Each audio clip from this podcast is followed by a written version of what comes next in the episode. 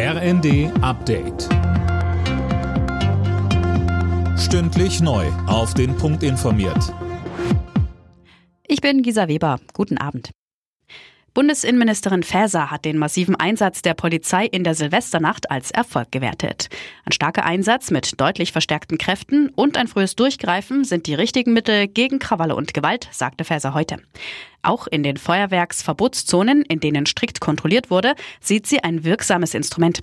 Beispielsweise in Berlin hatte es aber erneut Attacken auf Einsatzkräfte gegeben.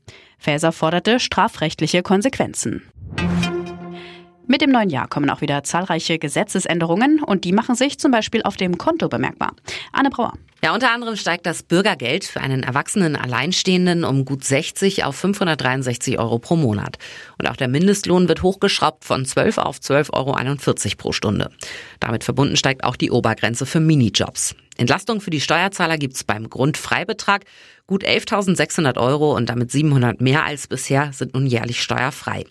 Und Gutverdiener werden bei den Sozialabgaben mehr zur Kasse gebeten. Die Beitragsbemessungsgrenzen steigen. Die FDP-Mitglieder haben sich dafür ausgesprochen, die Ampelkoalition mit SPD und Grünen fortzusetzen.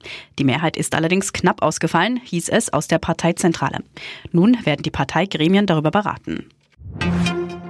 Nach der leichten Entspannung über den Jahreswechsel droht den Hochwassergebieten im Nordwesten Deutschlands wieder eine Verschärfung der Lage.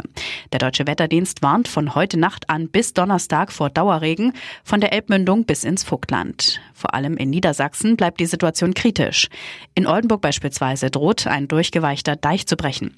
Etwa 600 Anwohner wurden aufgefordert, sich darauf einzustellen, das Gebiet zu verlassen. Bei der Vierschanzentournee läuft es für Andreas Wellinger weiter gut. Beim Neujahrsspringen in Garmisch-Partenkirchen wurde er Dritter, hinter Tagessieger Ance Lanicek aus Slowenien und dem Japaner Ryoyo Kobayashi.